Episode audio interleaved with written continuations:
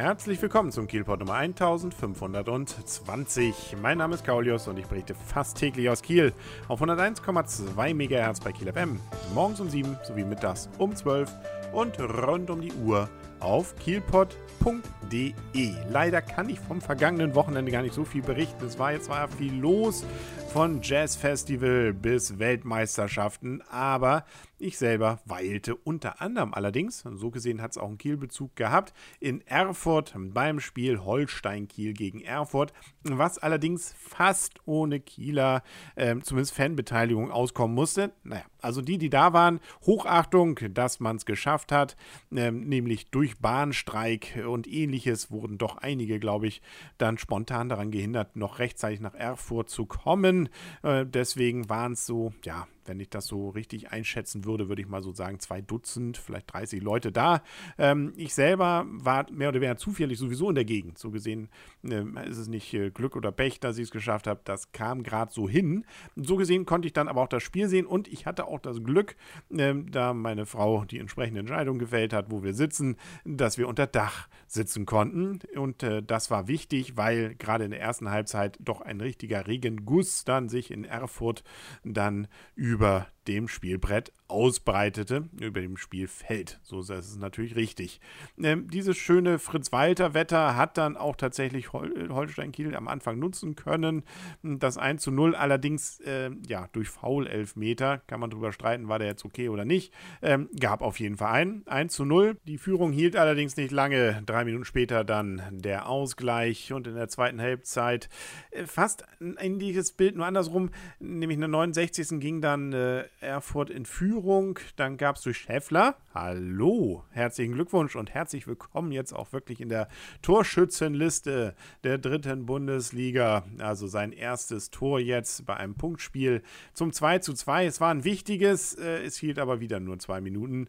Nämlich dann gab es den Siegtreffer für Erfurt und man muss auch sagen, nicht völlig unverdient. Also ein Unentschieden wäre auch völlig okay gewesen. Holstein hatte seine Momente, aber Erfurt eben auch. Und äh, die waren teilweise sogar einen Tick schwerer bzw. stärker einzuschätzen.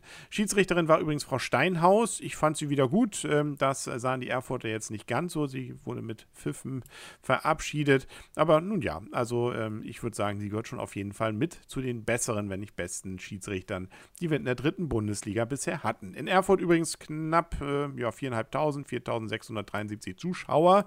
Ähm, die meisten zum Glück dann eben unter Dach.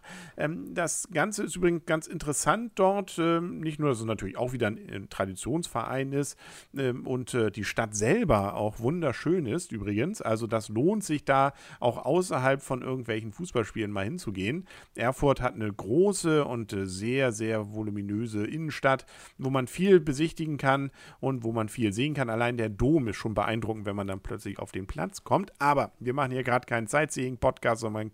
Wir kommen zurück zum Spiel.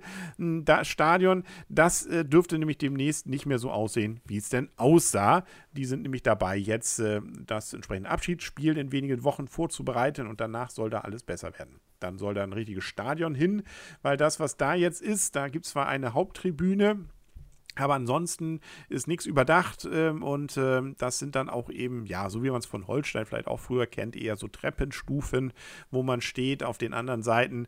Und auch diese Flutlichtanlage ist äh, interessant zumindest gemacht, sieht voluminös aus, hängt an irgendwelchen Schnüren, sieht irgendwie, ja, äh, interessant aus, wie gesagt. Ähm, Stimmung übrigens ansonsten sehr gut, also auch wir, als, obwohl wir uns auf der Haupttribüne bald dann doch durch Jubel und Ärgern als Holstein-Fans äh, klar gemacht haben, äh, wurden nicht behelligt, beziehungsweise irgendwie war alles sehr familiär dort, sehr friedlich. War ja auch wenig nur an Holsteinern da, mit denen man sich nun reiben konnte. Selbst die waren übrigens zu hören.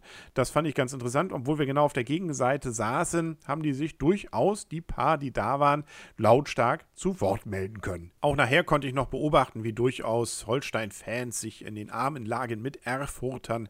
Da war man sich allem Anschein nach nicht böse in irgendeiner Form. Viele Kinder auch da, also das zeigt schon, dass dass das dort als großes Familienfest sowas dann auch gesehen wird. Und äh, ja, ich glaube, alle werden wohl recht froh sein, wenn das neue Stadion denn dann irgendwann kommt. Wer auch da war, das war übrigens Herr Kubicki. Ähm, also äh, einer hat zumindest wirklich geschafft. Da ist ja gerade in Thüringen sowieso Wahlkampf. Äh, deswegen war er wahrscheinlich da, hat sich aber dann nicht nehmen lassen, erstens äh, ins Stadion zu gehen und zweitens dann vor ein Mikrofon zu gehen. Äh, der Stadionsprecher hat ihn dann mit interviewt. In der Halbzeitpause, ganz witzig noch, da sollte dann äh, die Basketballmannschaft äh, nochmal vorgestellt werden. Irgendwas sollten die da machen, keine Ahnung. Äh, nur dass die Zeit plötzlich knapp wurde, plötzlich kamen schon die Mannschaften, die standen da, drei Worte wurden gewechselt und dann gingen sie wieder. Also ähm, für die, glaube ich, eher ein deprimierendes Ereignis, außer wenn sie jetzt Erfurt-Fans sein sollten, dann der Sieg natürlich positiv zu verzeichnen.